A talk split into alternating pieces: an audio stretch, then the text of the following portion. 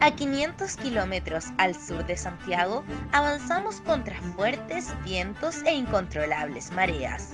Bajando por el Biobío, divisamos esperanzadora tierra en la costanera. Hipnotizados por el clima tropical, nos aventuramos hacia la penquista bohemia. Eso de que el hombre que está informado puede tener opinión ya no es tendencia. En CCP Radio te ofrecemos la opción de que tú decidas lo que quieres escuchar de forma lúdica y sin tecnicismos que ni ellos pueden explicar. Avanzamos por la ciudad universitaria para recolectar las voces que nos representaran. Música, artistas, cultura, espectáculos, locura y mucho rock and roll. Solo lo encontrarás aquí, en la octava región. Nos encontramos en CCP Radio, la voz de Conce de Yo también quiero saber, educación previsional para todos. En este día feriado queremos empezar saludando a todas las que llevan el nombre Carmen. Hoy día es, eh, celebramos a la Virgen del Carmen, así que todas ellas que tengan el nombre tengan un muy especial saludo. Y queremos ahora eh, presentar a nuestro invitado, que es segunda vez que está con nosotros. estamos contentos de tenerlo de nuevo. Es especialista en materias previsionales. Andrés Romero, muchas gracias por estar aquí. ¿Cómo estás? Muchas gracias, Patriz. Muy encantado de estar acá, por cierto. Acá disfrutando con el frío santiaguino en mi departamento y agradeciendo el día feriado que de vez en cuando también nos toca disfrutarlo. Sí, eso, eso es verdad. Y nosotros te agradecemos la disposición de querer estar aquí hablando de, de diferentes temas hoy, de prestaciones familiares, por, por tu tiempo, sobre todo un día feriado y queríamos saber cómo ha sido el tiempo de, cuarentena. A ustedes nos, les ha tocado mucho más duro en Santiago, el teletrabajo sobre todo. ¿Cómo ha estado en ese sentido? A ver, ahí hay que darle varias vueltas. Del específico solo de la cuarentena, yo siendo una persona en general relativamente poco sociable, suelo salir muy poco de mi departamento, estoy subiéndome por las paredes casi. Ah, ya. es más o menos lo mismo que me pasa cuando tengo que guardar cama estar en mi cama cuando estoy sano no es ningún problema, es un encanto. Pero si estoy enfermo y me dicen que debo hacerlo, ya el cuento cambia. Claro, Lo mismo claro, me pasa Estar obligado a estar en mi casa es diferente a simplemente estoy en mi casa porque me gusta. Sí, oye, ¿sabes qué? Es algo, es un comentario recurrente entre la gente. O sea, sí, a mí me gusta estar en mi casa, pero esto ya que me lo prohíban hace que la verdad que no me guste tanto. ¿no?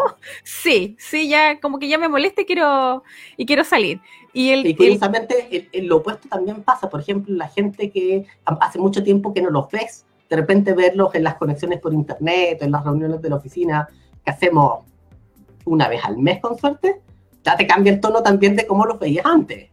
Claro. Muchos de tus compañeros, sí, claro, los disfrutabas, pero por Dios a veces te saciaban. Y ahora que no los ves nunca, por Dios quieres verlos. claro, juntémonos. Si pasar si están vivos. Claro, exactamente. Oye, Andrés, ¿y el teletrabajo? ¿Cómo ha sido la experiencia del, del, teletrabajo? ha sido interesante, sobre todo yo que soy profesor de universidad y que este año me tocó además un curso bastante grande, 41 alumnos, cuando lo normal mío son 18. Ah, es bastante grande. Sí, estuve, estuve tomando exámenes orales, estuve 10 horas tomando exámenes orales. Uy, sí, me, me imagino. Pero te, te, juntaron el curso, porque parece que las universidades eh, con esto han juntado curso o... No, no, no, yo no tuve, nosotros no tuvimos ese tema. Nosotros teníamos dos secciones de seguridad social y que eran separadas porque tenían horarios muy diferentes. Ah, ya. Yo solía tener las jornadas de las mañanas enteras, entonces todos mis alumnos que solo podían en las mañanas tomaban conmigo y otro profesor tenía un curso en la tarde. Entonces no es que juntáramos, eran muchos alumnos en esta generación. Claro. La experiencia es mixta, es decir, eh, por un lado, bastante cómodo desde mi punto de vista. Yo en Santiago vivo en la Florida, trabajo en la Universidad del Desarrollo que queda en Las Condes, más o menos una hora y media, dos horas de viaje, así que ah, el trabajo me lo solucionó. Y me lo solucionó sobre todo ahora en invierno con mucha lluvia en Santiago. Así que no, me mojé, no pasé frío, yo por ese lado encantado. De hecho, cuando teníamos las reuniones de profesores, yo les decía a mis colegas, miren, yo aquí soy el único que va a apoyar esta cosa, porque por Dios, ¿cómo me ha beneficiado? Sí, exactamente, sí. Desde el punto de vista más académico, hay algunas cuestiones que se facilitan y otras cosas que se complican. Mm. Por ejemplo, es muy difícil tomarle, tomarle la temperatura a la sala si tus alumnos están atendiendo, porque muchos ni siquiera te ponen la cámara. Mm. Entonces, cuando los tienes presenciales, ves sus caras y ven si esto parece que les hace sentido o no saben dónde están parados, y ahí puedes modificar, llamar, hacer algunas preguntas para captar la atención. Pero por el lado positivo, por ejemplo, eh, si necesitan una clase de reforzamiento, conversar contigo por un tema que tienen dudas, la puedes armar al tiro. De hecho, tenía muchos de mis alumnos que ni siquiera estaban en Santiago dando examen. Sí, y lo pues, mismo basado en cursos donde yo soy alumno mucha gente, incluso de otros países, que vienen a tomar el curso precisamente porque la modalidad se los permite. Mm. Aprovechando las circunstancias, pues como tú bien dices, tiene eh, sus aspectos positivos y, negativos y en realidad hay que saber adaptarse. Pues, sí. también depende mucho el tipo de persona.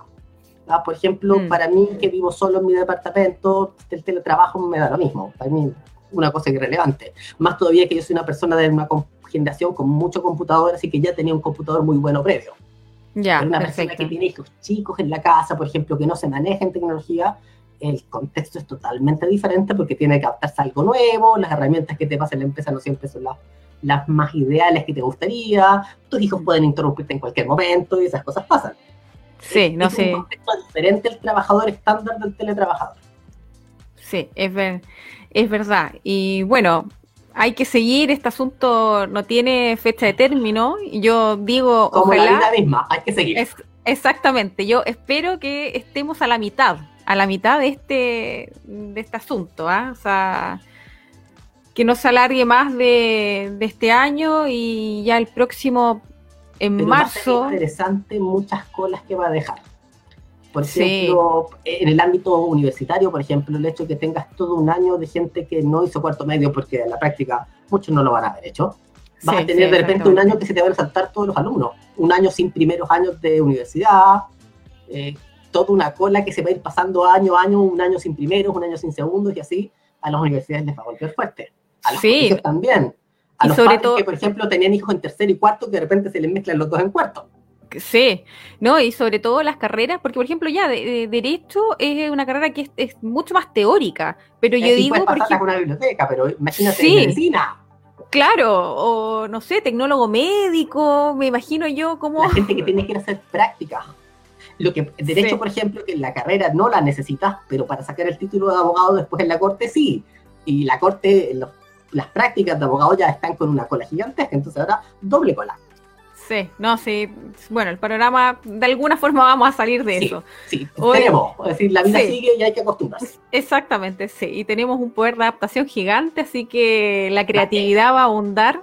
Y, sí, es, que las alternativas tampoco son muchas. que vamos a hacer? Sí. a otro planeta? Exactamente, así que algo va a salir sí o sí.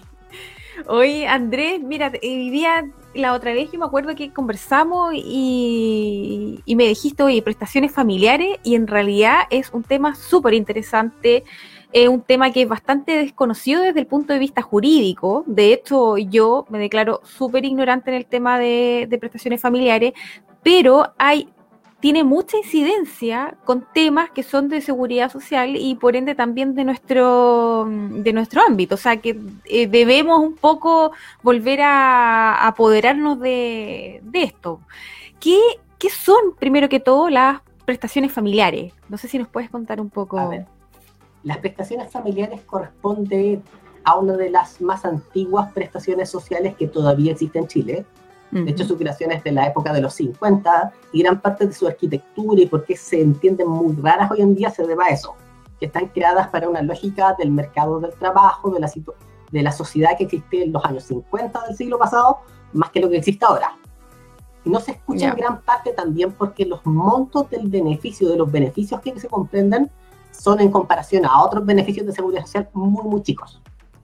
Ya, con lo cual, salvo que seas un trabajador del grupo con menor ingreso, normalmente las prestaciones familiares ni te van ni te vienen en general. Ah, no es que sean malas, por supuesto, uno siempre puede tener un poquito más, pero no es que vaya a hacer mucho escándalo por ellas.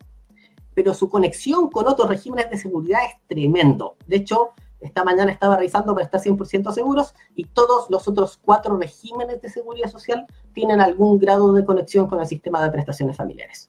Típicamente con el concepto de carga familiar. De carga familiar. En lo concreto, ¿en qué consiste la prestación familiar? Es un beneficio en dinero. Un beneficio en dinero que se paga a cierto grupo de personas porque están conectadas con otros. Los primeros, los que reciben el beneficio, se les conoce como beneficiarios y los que generan el pago se les conoce como cargas. Cada carga me da derecho a una prestación. Ya, las famosas cargas familiares, que siempre se habla de estas cargas y todo, y en realidad eh, su conexión con, distintos eh, regímenes, como tú nos decías, eh, es bastante desconocida. Prestaciones familiares, las, las más comunes. Hay cuatro, de hecho el régimen se compone de cuatro. Y esas cuatro. incluso después pueden englobarse en una sola, porque todas están muy conectadas entre sí. Son cuatro nombres para cosas similares la asignación familiar, la asignación maternal, el subsidio familiar y el subsidio maternal. Como podrás ver, son dos paralelos entre lo que son asignaciones y lo que son subsidios. Sí. Y en la larga son exactamente la misma prestación. La maternal y la familiar se diferencian que una obviamente es solo para maternidad y la otra son por parentescos. Y los subsidios corresponden a lo mismo que la asignación, pero para las personas que no tienen acceso al mercado del trabajo. Partamos con una básica como para ponernos en contexto. Sí, sí, de todas maneras. Sí. La asignación familiar es la prestación más básica del sistema. Corresponde a un pago en dinero que realizan diversas instituciones, porque aquí, ya te digo, está conectada con tantas cosas que literalmente se pueden meter todas las instituciones de seguridad social. Ya, mira, qué importante. Sí, con lo cual es que ese es el tema. Dependiendo de quién seas tú como beneficiario, es quién te la va a pagar. Y te da un monto de dinero por cada carga que tú tengas. ¿Quiénes son las personas que pueden recibir carga? Hay por lo menos, así en los veo, siete u ocho grupos. Vamos contándolos de uno. Primero, en general, todos los trabajadores dependientes del sector público o privado. Ya, Acá va a depender mucho cuál es tu nivel de ingreso, si tienes derecho a tener este, este pago de carga familiar. Los trabajadores independientes tienen derecho, Ahí va a depender que si estés pagando tus cotizaciones, por supuesto. En estos dos grupos va, va a variar quién te hace el pago de la prestación. Para los dependientes te la va a pagar tu empleador. Para los independientes te la va a pagar el fisco. Los pensionados tienen derecho, en cuyo caso lo paga la institución que les paga la pensión. Las personas que están en goce de licencia médica tienen derecho. Las personas con el eh, fondo de cesantía solidario tienen derecho las personas con pensiones básicas solidarias tienen derecho y ciertas instituciones del Estado también que tienen a su cargo niños huérfanos abandonados tienen derecho a recibir exactamente el mismo pago. Ya. Como ver, son varios grupos de personas que tienen derecho a recibir los pagos. Con lo cual, el siguiente paso es saber quién nos da el derecho a recibir esta plata, por qué persona yo recibo dinero. Y de ahí viene el concepto de carga. Porque a la larga todas estas cargas familiares son personas por las cuales yo económicamente tengo que soportarlas a ellas. Claro, y, ahí vienes tú, claro, esta lógica de los años, esta lógica de los años 50 también, que es bien de, eh, familia, de... De hecho, esto es tan loco que la prestación familiares originales ni siquiera eran un beneficio del Estado. Las prestaciones mm. originales fueron creadas como beneficios de los empleadores para potenciar los salarios de sus trabajadores y mejorar el nivel de ingresos sin generar a su vez nuevos impuestos o nuevas cotizaciones que tenían que soportar ellos. Ah, Pongamos en el contexto. En los años 50, eh, los sueldos en Chile, que nunca han sido buenos, eran bastante malos. eran, eran peores. Pero los impuestos y las cotizaciones eran muy, muy altas. Mm. ¿Ya? De hecho, la cotización del sistema de pensiones, por ejemplo, era no menos del doble y a veces era el triple del actual. Mm. Entonces, ¿qué, ¿qué solución encontraron muchos grupos, eh, muchas asociaciones de empleadores, mira, inventemos un mecanismo que no constituya remuneración para apoyar directamente a nuestros trabajadores entregándoles plata. ¿Ya? De hecho, esa idea tomó fuerza y de ahí se empezó a crear el sistema de asignaciones familiares y de ahí también surgieron lo que eran después, lo que van a ser después las cajas de compensación. Las cajas es toda una lógica de los años 50 donde muchas asociaciones de empleadores eh, crear lo que se conoció con el concepto de, de, la lógica social de la empresa. Ya, perfecto. Con este sueldo, remuneración familiar también que se... Entre otras cosas, porque no es la única que surge en, ese, en esa misma línea. Todo el mecanismo de mutuales protectoras de los accidentes del trabajo es exactamente de la misma fecha. Y es por eso que todas las mutuales y todas las cajas de compensación, si tú sigues la historia, puedes rastrearlas a grupos empresariales específicos. Ah, por ejemplo, si es de donde yo trabajo, es parte del área social de la Cámara Chilena de la Construcción, que tiene su caja de compensación, que es, los Andes, que tiene su mutual, la mutual de seguridad de la Cámara, y tenía en su momento su FP y tenía en su momento su ISAPRE. Ya, y lo mismo pasó con muchas instituciones de empleadores. ¿Ya? Esta lógica mira de, por un lado nuestros trabajadores y nuestros obreros, porque esa es una de las primeras limitaciones. En esta época inicial, las prestaciones familiares eran solo para quienes hacían trabajo manual, que en esa época se les calificaba como obreros. Ese es un concepto que en Chile ya no se mantiene, pero en esa época solo ese grupo tenía derecho a acceder a estos beneficios. Entonces era un beneficio para apoyar las remuneraciones de mis obreros y ese beneficio iba a darse en proporción al tamaño de tu familia. Y de ahí esta parte de asignación familiar. Mientras más numerosa sea tu familia, te apoyo con más. Yo recuerdo, por ejemplo, que la familia de mi abuelo tiene, tiene todavía una casa que es relativamente grande para estándares de Santiago, precisamente porque fue comprada en esa época. Y en esa época también te las asignaban más o menos según el tamaño de tu familia. Ah, mira. Claro, estábamos en los años 50, el control de la natalidad no era, era recién un tema que empezaba. Las familias numerosas no eran una elección, era una consecuencia nomás. Sí, Hoy en día no podríamos usar exactamente la misma lógica. Sí, sí, tienes razón ahí. los tiempos han cambiado ya bastante. la seguridad social siempre ha sido un tema, entre otras cosas, de ver cuánta, cuántos efectos van a tener las elecciones personales de las personas respecto al apoyo que te da la comunidad entera. Y esa es una cuestión complicada, siempre es un balance muy complicado. Sí, bueno, y por eso también es tan dinámica, siempre... Sí, sí, por supuesto. Siempre vaya cambiando. Uno podría irse a buscar ni siquiera ya en la seguridad social, sino que en la proto-seguridad social, lo que había antes de la seguridad social, y uno va encontrando algunas pinceladas chiquititas de cuestiones que eran similares. A ver, como el dato más friki que recuerdo para los que les gusta leer la Biblia, por ahí creo que era en el libro de Ruth, ¿ah? el hecho que cuando se cortaba el trigo, y lo recolectaban, si se te quedaba una espiga tirada y no se te olvidaba juntarle el resto, tenías que dejarla botada para que las viudas y huérfanos pudieran venir a recolectarla y se hacía una suerte de apoyo social así. Mira. Sistemas que se han inventado siempre, de tiempo. Siempre, siempre, siempre han habido preocupación por, por estos sectores que representan más dificultades desde tiempos inmemorables. Sí, pero también ha habido mucha discusión respecto hasta qué punto sí o qué punto no. Por ejemplo, recuerdo que más o menos saliendo de la Edad Media, en España se armó mucho una discusión de si las personas que eran hábiles para trabajar se les tenía que permitir mendigar o no. Mm. Por un lado decía, sí, perfecto, mira, la mendicidad no es tema, estamos apostando a la caridad de la sociedad y la sociedad determinará si tenemos que apoyarlos o no. Otro grupo decía, no, señor, la mendicidad solo debería ser posible a las personas que están impedidas de valerse el resto que se vaya a trabajar. Exactamente. esa es una discusión que se sigue alargando por años y años hasta el Eso te iba a decir, hasta el día de hoy yo creo que queda algo de esa, de esa discusión. Po. Sí, claro, mucho. Lo que pasa con nuestras pensiones básicas solidarias, por ejemplo. Sí, exactamente. Oye, Andrés, ¿qué otra prestación eh, de la que nos pudieras hablar también y que, eh, revista importancia.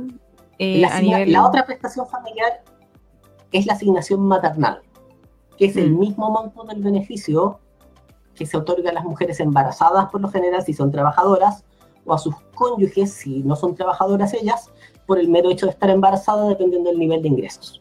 Ya. Es una prestación que se puede solicitar a partir del quinto mes, pero el pago se realiza desde el momento de la concepción. Es decir, te pagan cinco meses retroactivos. Claro. Ah, mira qué. En cambio, la asignación familiar, en general todas las asignaciones familiares se pagan desde el momento en, que se configura la causa. Es decir, que tus causantes cumplen los requisitos para tener el pago. Pero, por supuesto, como en la seguridad social nada se genera de forma automática, tú tienes que ir a pedir la asignación familiar. Por lo tanto, tienes a solicitarla a quien corresponda y tienes que acreditar que tienes causantes de asignación familiar. Lo cual nos lleva, obviamente, a quiénes son los causantes, porque aquí también hay una variación bastante interesante pues, que tiene que ver con la época en que se creó. Mira, te leo la lista, vamos a ver si captas a la primera, quiere, cuál es este giro raro que tiene la asignación familiar. son causantes de asignación familiar.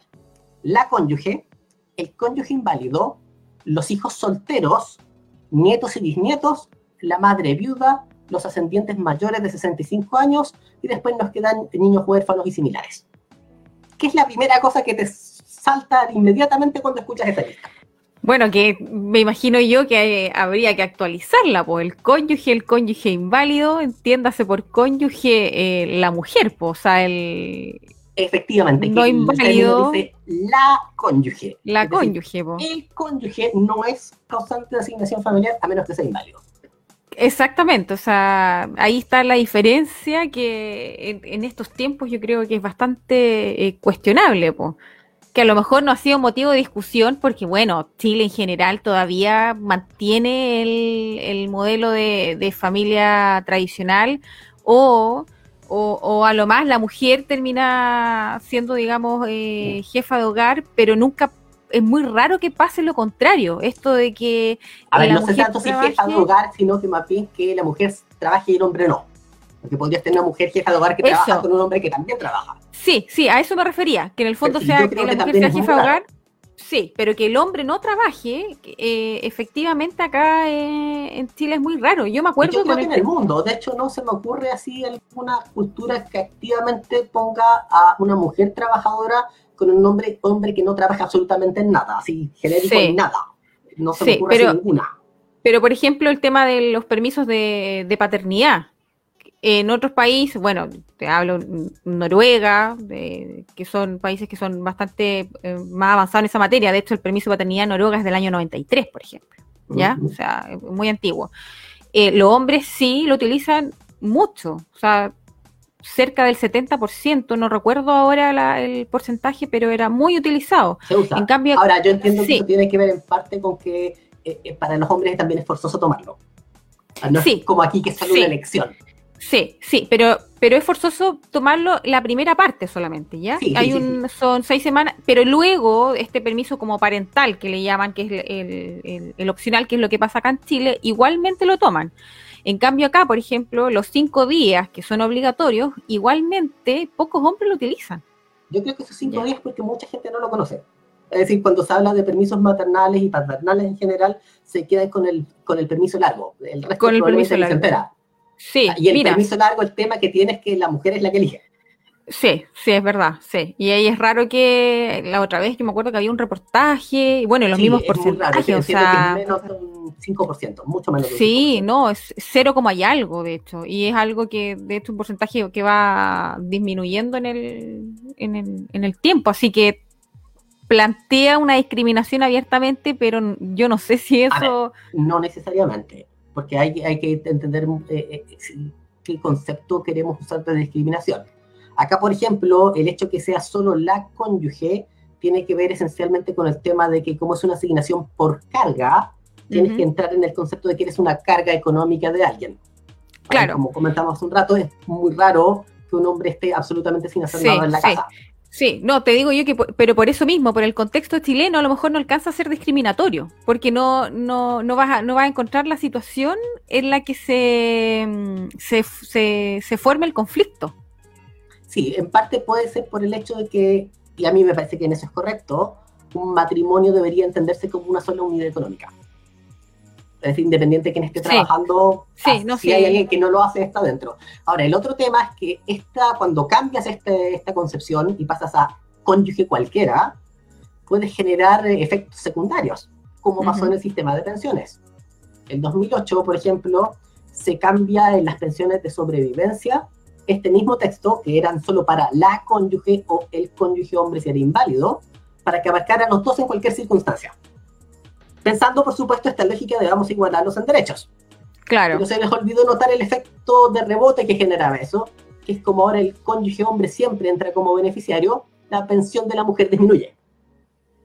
Entonces hay que tener ojo también en, en, atar todos los efectos que se producen. Por supuesto, este no es el caso de la asignación familiar. Hoy en día Chile la asignación familiar la paga directamente con recursos del Estado, así que no se genera un efecto secundario en esta parte. Donde sí hubo mucha discusión con el tema de los causantes de asignación familiar fue cuando se empezó a legislar para los independientes. ¿Por qué? En el minuto que haces que los trabajadores independientes sean afiliados a cualquier sistema, salud, pensiones, el que sea, como tienen ingresos y están inscritos, ya no pueden ser cargas.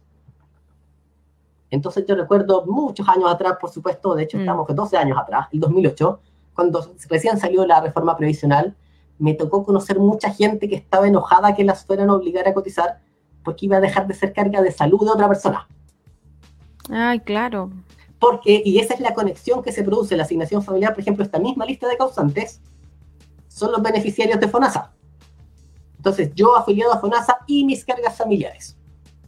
¿Y cuál es el requisito para ser carga familiar? Además de estar en esta lista, que tienes que vivir expensas de la persona que, a quien eres carga tú. Es decir, yo, si estuviera casado y tuviera hijos, soy el que mantiene económicamente a mi señora y a mis hijos. Porque ellos dependen económicamente de mí, es que son mis cargas. Que si ellos tuvieran su trabajo solo, no tendrían por qué ser carga mía. Y por ejemplo, lo que pasa con los hijos. La ley dice hijos solteros. ¿Por qué solteros? Están casados que lo mantenga su marido o su señora. Claro, ahí ya. Es la misma vuelta, tienes que ser efectivamente claro. carga. Es harina de otro costal. Toma Efectivamente, y pueden tener derecho a otro tipo de beneficios, pero no a este. Entonces, todas estas conexiones que se producen del concepto de carga con otros regímenes de seguridad social hacen que si alteras el, la definición, te afecta a otra cosa. Cuando empezaste a hacer a todo el mundo cotizar, mucha gente que estaba como carga de una persona desaparecía porque descubrían que era afiliado y tenía ingresos.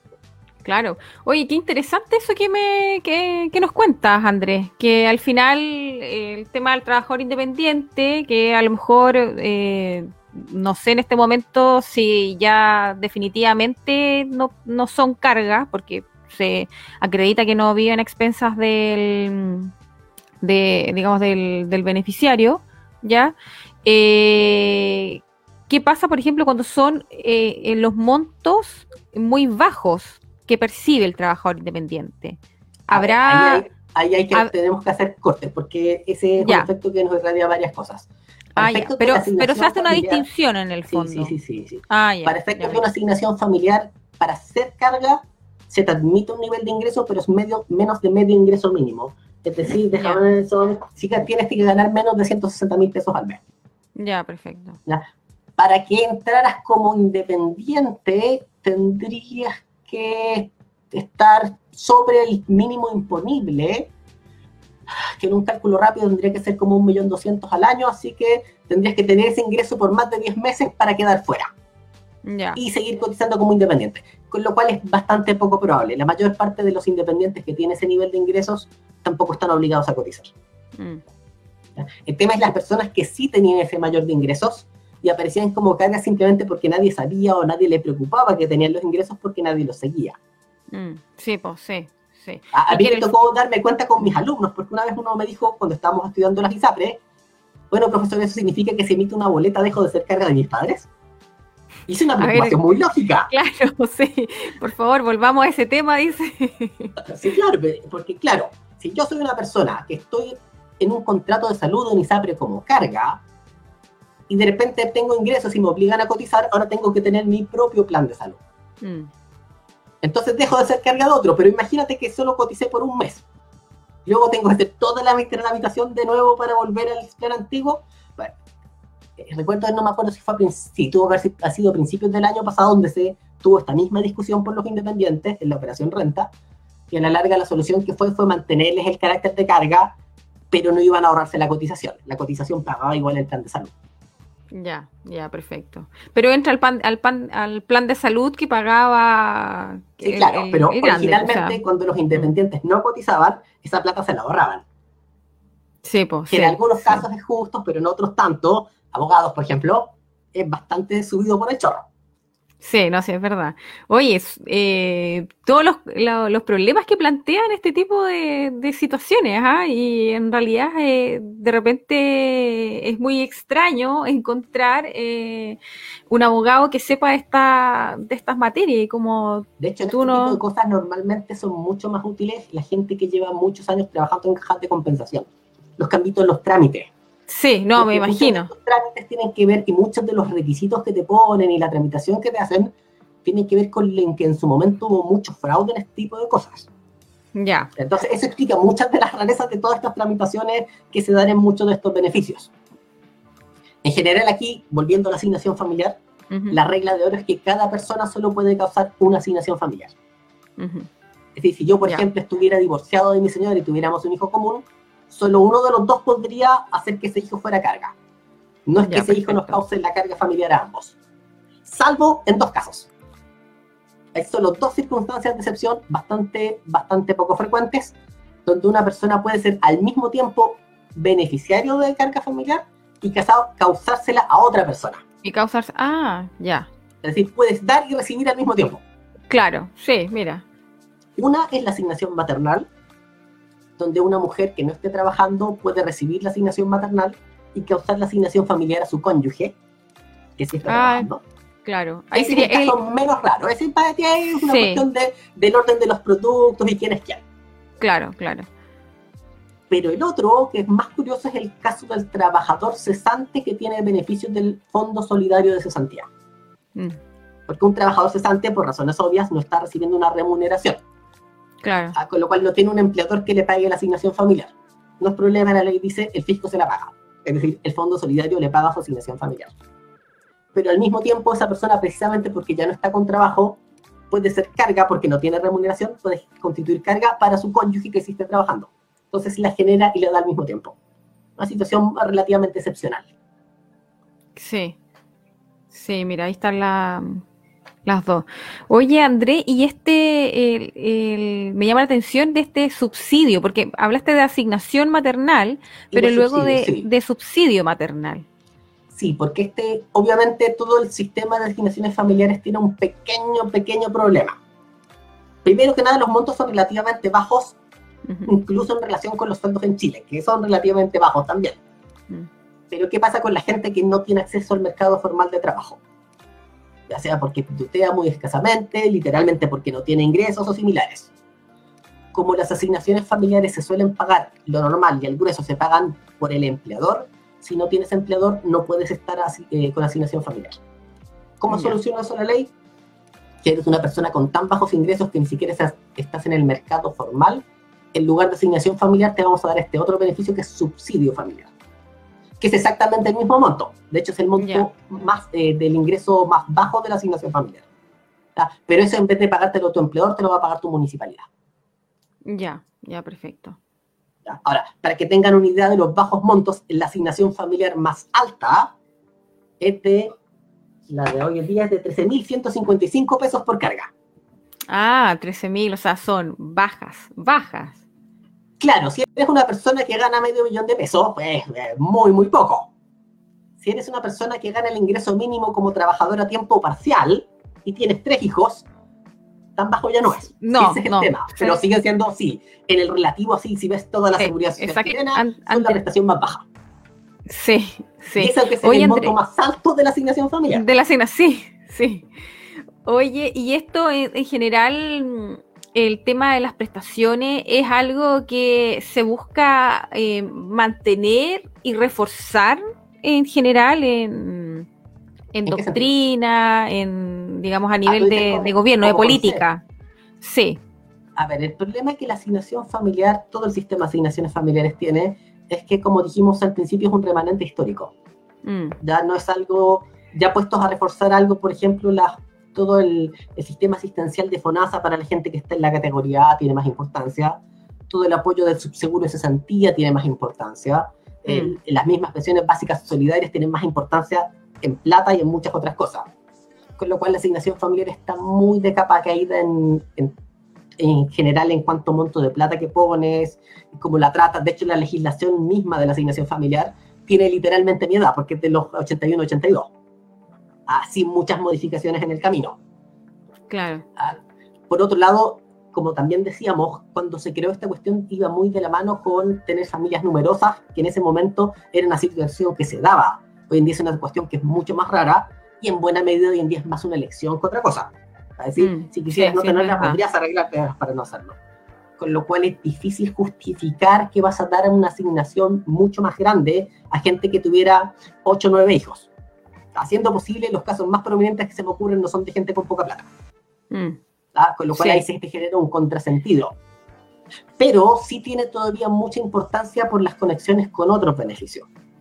¿Ah? Porque en la medida que dices que alguien es mi carga, justificas esos otros beneficios.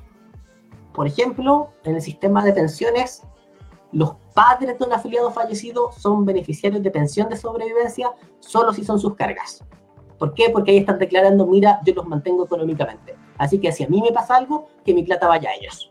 Claro, entonces en ese sentido no hay una, o sea, no se vislumbra algún tipo de, eliminación ni nada por el estilo, pero principalmente por la importancia que tiene en los otros sistemas. Sí, hoy en día tú decías ahora, por esa importancia más lateral que directa.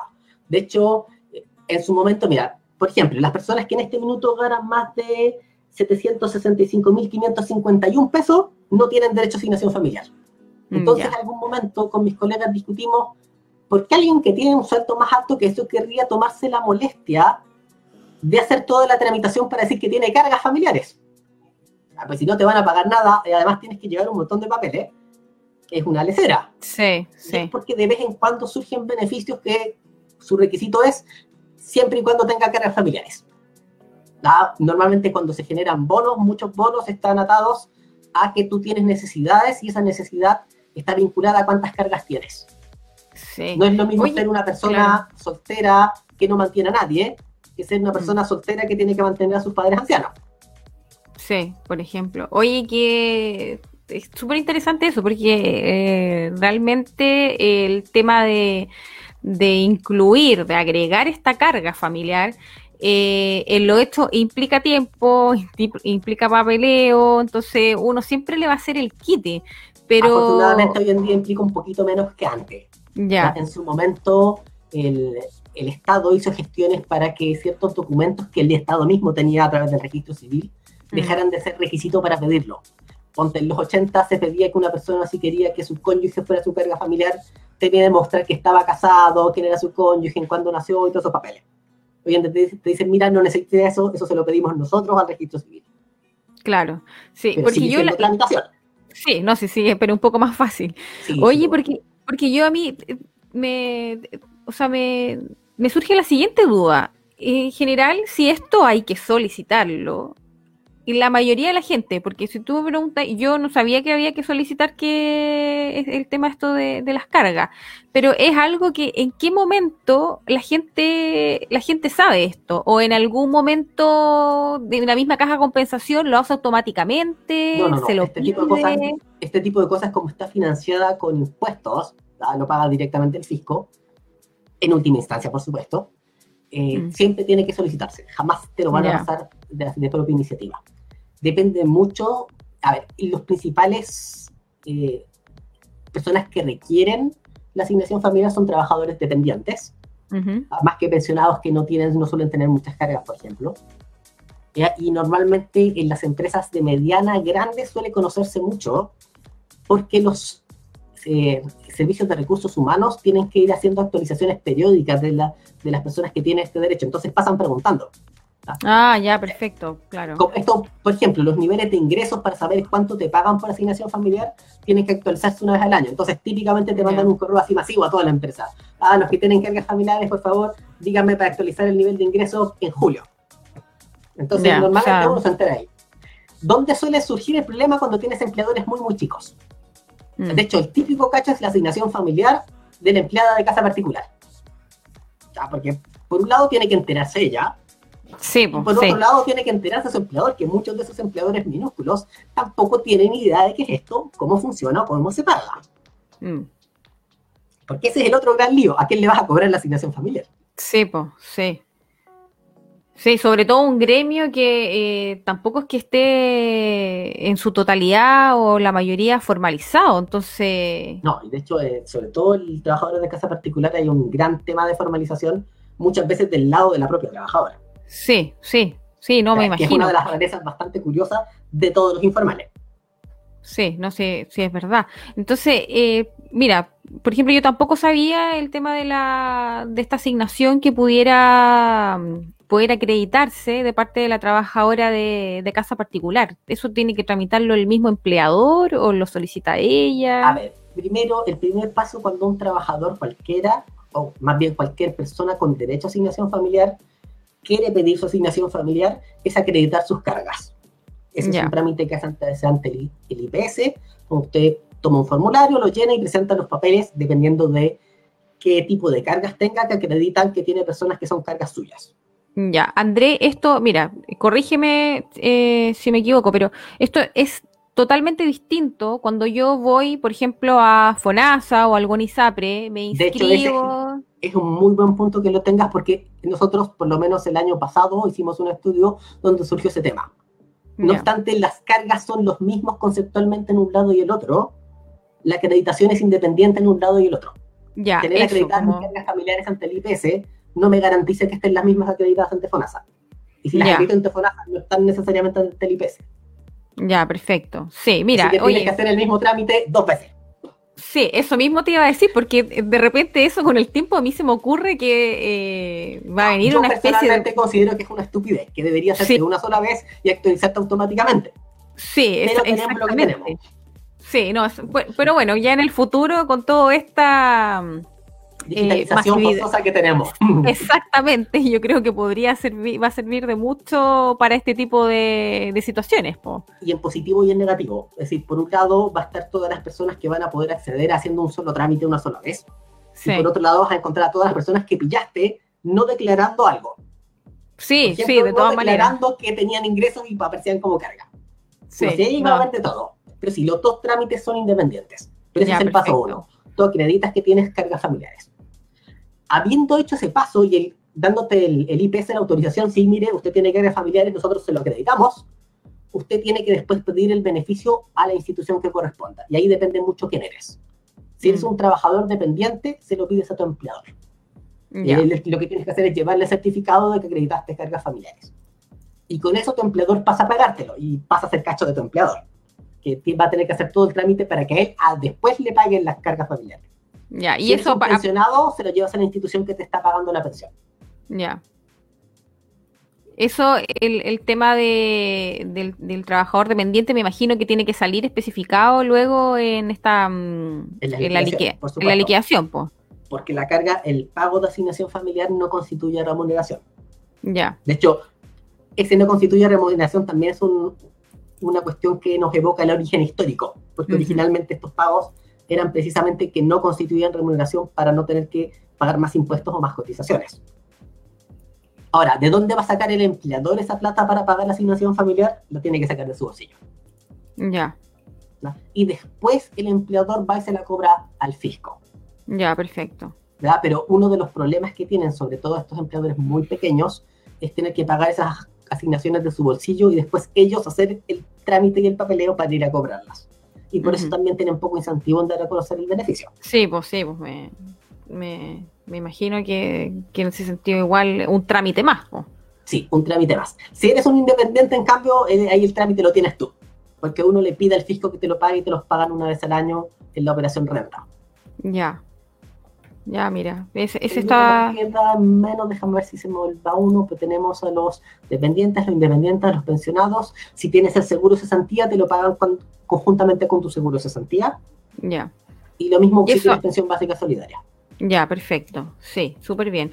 Oye, eh, Andrés, no sé qué otro, mm, eh, qué otra conexión con otro sistema que no, no, nos quieras comentar, porque a ver, la principal, la principal y la más clara es obviamente con el sistema de salud. Con el sistema de salud, Las cargas, tus cargas familiares en FONASA son tus beneficiarios de FONASA. En ISAPRE la cuestión funciona de una forma totalmente diferente. Con las ISAPRES, las cargas familiares son, tu, son tus beneficiarios básicos, por decirlo así. Como la ley te obliga a tenerlos, la ISAPRE no puede decirte que no van a existir. La diferencia es que un contrato con el ISAPRE te permite incluir como cargas tuyas del plan de salud a cualquier otra persona por la cual tú estés dispuesto a pagar, que es lo que se conoce como cargas médicas. Ya, perfecto. Esa es una especie de cargas ad hoc, inventadas por ti porque tú quieres pagarlo, cosa que no existe en FONASA. FONASA no te admite esas cargas precisamente porque todos tus beneficiarios en FONASA están siendo subsidiados por el fisco. Mm. Después, en el sistema de pensiones, las cargas familiares aparecen sobre todo en las pensiones de sobrevivencia. Por un lado, la lista básica de beneficiarios de sobrevivencia son exactamente las personas básicas que son carga. Típicamente los hijos solteros menores de cierta edad o hasta 24 si están estudiando. Mm. Oye, André, y esta, por el tema de la pensión de sobrevivencia, ¿esta carga tiene que ser, eh, tiene que estar previamente acreditada? Eh, Para los hijos o el cónyuge no. Ah, ya. Porque, porque ellos simplemente es, es la misma lógica. ¿eh? Claro. Están el cónyuge y los hijos con las mismas condiciones en ambos sistemas. Sí. Para los padres, en cambio, sí. Porque Ya. el sistema de pensiones solo paga pensión de sobrevivencia a los padres si los padres eran causantes de asignación familiar del fallecido.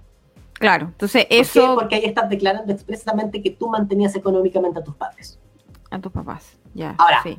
Si, si tus padres tenían derechos a tu pensión de sobrevivencia, significa que no tenías cónyuge, no tenías hijos, y si no, ellos no reciben pensión, reciben tu herencia. Así que no es que se vayan sin nada. Claro. Ahí quizá te afecta más que nada el hecho si el seguro de invalidez y sobrevivencia entra a jugar o no.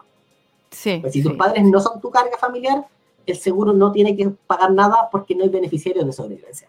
No hay beneficiarios, sí. Por eso, eh, no, súper súper buen dato ese, ese El mismo con efecto, exactamente el mismo Mm. efecto, tiene que ver con los padres en las pensiones que paga el sistema de accidentes del trabajo.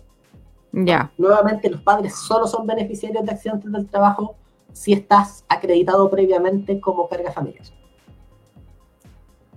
ya, perfecto. Y en el régimen que nos queda cesantía, la conexión es que las prestaciones con cargo al fondo solidario de cesantía te permiten mantener el hecho de recibir prestaciones familiares. Es decir, Ya. no obstante no estés trabajando, se te mantiene tu calidad de beneficiario de la asignación. Ya. Por Y al ende, mismo este. tiempo te deja ser causante. Sí, Este doble efecto que se producía. Claro. Oye, y, eh, y, eh, y ese monto se va a pagar aparte, me imagino, del monto mínimo Propio de, beneficio, sí. Por un lado te propio pago, beneficio. te pago tu su- eh, seguro de cesantía, el monto que sea, y te pago en el mismo pago, te hago el, el adicional que corresponda a las cantidades de asignaciones familiares que tengas derecho. Perfecto. Oye, Andrea, ha estado, la verdad que súper entretenido. eh, yo creo que es súper importante visibiliza- visibilizar este tipo de materias que son, a lo mejor pueden no ser recurrentes, pero son igual, igual de importantes. Porque eh, no, nos hablabas de esta conexión con los diferentes sistemas.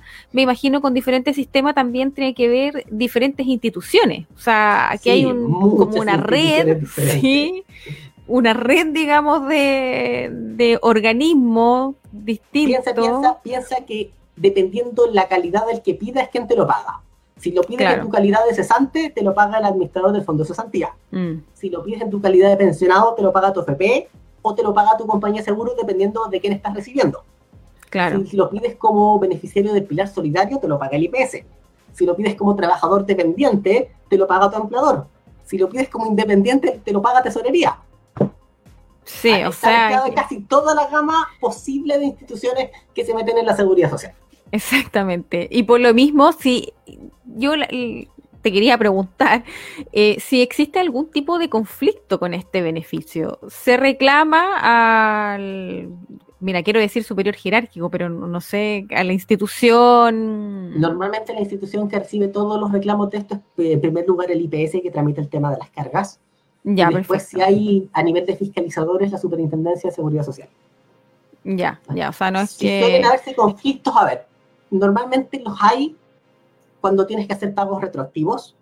Ujú. Por ejemplo, tenía un hijo menor que tiene derecho a carga familiar desde enero y se me ocurrió acreditarlo en septiembre y como el beneficio corre desde enero, mi empleador tiene que pagarme hacia atrás nueve meses de asignación familiar, cosa que Mm. no le gusta mucho. Eh, también está el, el problema de qué pasa eh, cuando dos personas que tienen la misma carga, cada uno intenta acreditarla por separado. Así, Sí, una pareja, por ejemplo, que esté separada y cada uno intenta acreditar la carga familiar por un lado, se suele generar un conflicto. Y el otro, que es curioso porque la ley da la solución derechamente en la ley, es cuando alguien no quiere pedir la carga familiar. Mm. Ya, Ah, Algo así perfecto. como que yo me enojé con mi señora y, y no obstante tengo, sí, tenemos cinco hijos, mira, yo decido que ella no va a tener nada de dinero y por lo tanto no pido ninguna carga familiar. Y ahí Sí. la ley dice, mira, su señora puede pedirlo en su nombre y le pasamos la plata a ella directamente. Ah, mira, qué, qué curioso, porque resulta que eh, nos decía al, al, al principio que este lo, puedo, lo puede pedir el trabajador dependiente, siempre del- de la lógica del, del trabajador. Entonces, que ella, que ella misma, o sea, la, la causante pueda solicitar el, el beneficio, me parece que, eh, una yo solución. Creo que yo creo que esa es una cuestión que tiene que ver mucho con sus raíces históricas. Sí, Pensemos que en sí, los no, de todas 50 maneras. muchos de estos sueldos, de las remuneraciones normales de los trabajadores, se pagaban en la mano. Y por lo que me han contado, porque no soy tan viejo como para eso, en los días de pago muchas veces las señoras acompañaban a sus maridos para asegurarse de que la plata llegara a la casa y no se la gastaran en el camino. La- Sí, más no o menos la misma lógica se mantiene en ciertas circunstancias. Típicamente cuando el beneficiario original no quiere pedir la asignación o cuando el beneficiario y su causante están separados físicamente, por ejemplo, están separados de hecho, o estamos hablando de un menor que está cuidado de una tercera persona por resolución judicial, no se la pasamos al beneficiario original, sino que se la pasamos directamente al causante. Porque a la larga estamos manteniendo al causante y no al beneficiario. Sí, sí, y de hecho el- el- me, me parece que la lógica de la ley funciona eh, no en la persona que es el- la conexión para entregar el dinero, sino que en el mismo causante. Oye, Andrés, mira, em, em, te quiero preguntar un poco más del- de, de este caso de la pareja, que los dos intentan, eh, digamos, eh, agregar, eh, inscribir, no sé cuál es el, el tecnicismo Inscribir, inscribir. inscribir, digamos, la carga a, a- a su nombre. Eh, ¿Cómo se hace el- el- en la práctica? Porque tenemos, no sé, pienso yo, el caso de, digamos, la pareja de hecho, eh, el hombre efectivamente eh, mantenía a su familia, recibía la carga, luego se separan y, y la mujer ya, digamos, se queda a cargo del hijo, se va a la casa, qué sé yo, pero el hombre sigue percibiendo el, el beneficio. ¿Ya? Eso, la mujer puede ir a, a la institución y pedir, oye, ¿sabes qué? Eh, resulta que Ahí- él ya no está viviendo conmigo. Ahí se va a armar todo un problema de, de ser capaz de probar quién está manteniendo al causante de partida. Ya. Siempre va a ser un tema de prueba. Ahora, una de las Porque tiene la prioridad, ¿quién tiene, eh, quién tiene Sí, a claro. cargo? Ya, Porque recordemos que el requisito para tener causante es que tú lo mantengas económicamente. ya, perfecto. Es Ya, decir, si yo no estoy manteniendo económicamente a mi hijo, por muy hijo mío que sea, no puede ser mi carga. ya, Yo no lo estoy manteniendo. Ya. Por supuesto, las instituciones no van a, no vienen de propia iniciativa inmiscuirse en tu vida. A ver, ¿usted está manteniendo a su hijo? No, no, no están en eso. sí, si tú claro, no les claro. avisas, ellos asumen que de buena fe te lo estás pidiendo. Sí, de todas maneras. Ahora, pero lo curioso es que, no obstante lo que discutimos antes, que este es un sistema muy antiguo, por ejemplo, Mm. y que hay que hacer la doble inscripción en FONASA y acá, es un sistema que tiene un- una administración interna de- con interconexión entre todas las instituciones. ya, Es una cuestión muy rara. Están, por un lado, todos conectados entre sí, todos conocen que tienen al otro inscrito, pero te obligan a inscribirte dos veces. En fin, si surge un tema como ese, donde dos personas intentan al mismo tiempo pedir e inscribir una carga, o uno pide que se inscriba una carga que ya está inscrita, el sistema te da la advertencia. Y por lo tanto, la segunda persona que lo intenta se la rechaza. Y ahí tú tienes que apelar la, el rechazo y demostrar que tú eres el actual beneficiario de esa carga. ya. ¿Y esa apelación o es al IPS o a la Normalmente a la suceso, sí. A la suceso. A Ya. la Superintendencia de Seguridad Social, sí. Sí, sí. Ya, perfecto. Oye, Andrés, ¿sabes qué? Eh, bueno, tengo muchas otras preguntas, pero estamos en el, en el tiempo. La verdad La es curiosidad como... es infinita y el tiempo limitado. Sí, y es como Lo realmente... para otra ocasión. Sí, sí, de todas maneras, porque siento que de verdad estoy como a la mitad, como que demasiado, demasiado rápido. El tema está súper entretenido, de verdad te, te agradezco tu tiempo, eh, desde, bueno, desde la primera vez de la- que viniste, eh, No, luego es, es mostraste un encanto y en estos tiempos donde estamos tan desconectados físicamente con las personas, eh, por lo menos hablar incluso a través de la vida del computador es un encanto. Sí, no, igualmente, Andrés. Mira, te quiero preguntar por algún otro, unas palabras de cierre que, que a lo mejor que nos pudiera quedar en el tintero y crees que es necesario que lo, lo podamos decir antes de, de despedirnos. Ah, Para hacer la conexión con temas futuros quizá, hay que recordar que las asignaciones familiares, sobre todo desde el punto de vista del empleador, es una prestación que se compensa. Es decir, cuando digo al principio que el empleador las pagaba, no es, y inicialmente las paga con su propio dinero, este empleador queda con una deuda. Y esa deuda después se le va a cobrar al Estado. Y ese proceso de cobrarle la deuda al Estado es lo que se conoce como compensación. Y de hecho eso es lo que conecta la asignación familiar con la caja de compensación de asignación familiar. porque fueron creados para eso, originalmente, para facilitar este proceso de pagos. Pero como toda la seguridad social, esto tiene 100.000 vueltas y da para muchísimo más. Sí, exactamente. Y bueno, y, yo creo que el mismo tema de las cajas de compensación eh, da para por lo menos uh, un, un programa. Son, un el bolsillo payaso de la seguridad. Sí, sí, sí, exactamente. todo lo que alguien más no quiere hacer. Sí, eso mismo te iba a decir, porque de repente a mí, eh, bueno, sin conocer tanto el sistema, como te dije al principio, yo con esto de prestaciones eh, eh, familiares realmente no sé nada, pero, pero me da la impresión que de repente son funciones que le corresponderían al Instituto de Previsión Social. me parece esto, entonces ahí... El IPS en su versión actual fue la creación para administrar las pensiones solidarias y originalmente que era el INP, que el Instituto de Normalización Provisional, era para administrar el cambio de sistema de pensiones, ah, con lo cual originalmente no tenía nada que hacer. Y mientras que las cajas de compensación fueron creadas originalmente por gremios empresariales para dar asignaciones sociales, cualquiera claro. la que se les ocurriera. Claro, con Entonces, claro, a medida que la seguridad social chilena fue creciendo, dijeron ya perfecto, esto va a ser para las ISAPRES, esto va a ser para la FP, esto va a ser para las mutuales, las cajas se quedaron como el que tiene todo lo demás. Cualquier cosa que falte, la caja. Sí, sí, eso mismo. Sí, no, sí, me, así me, me, ha quedado claro con, con, lo que tú nos has dicho. Oye, Andrés, bueno, agradecerte de nuevo. Eh, seguro te vamos a tener como invitado en otra oportunidad, eh, sobre todo por la claridad de, tu exposición, que apunta siempre a, lo concreto, o sea, dónde se produce el conflicto. Así que eh, le damos gracias a todos, que, a todos los que nos están escuchando y nos vemos la próxima semana en otro capítulo de Yo también quiero saber educación previsional para todos. Que tengan muy buena tarde. Muy buenas tardes a todos también. Hasta luego. Chao.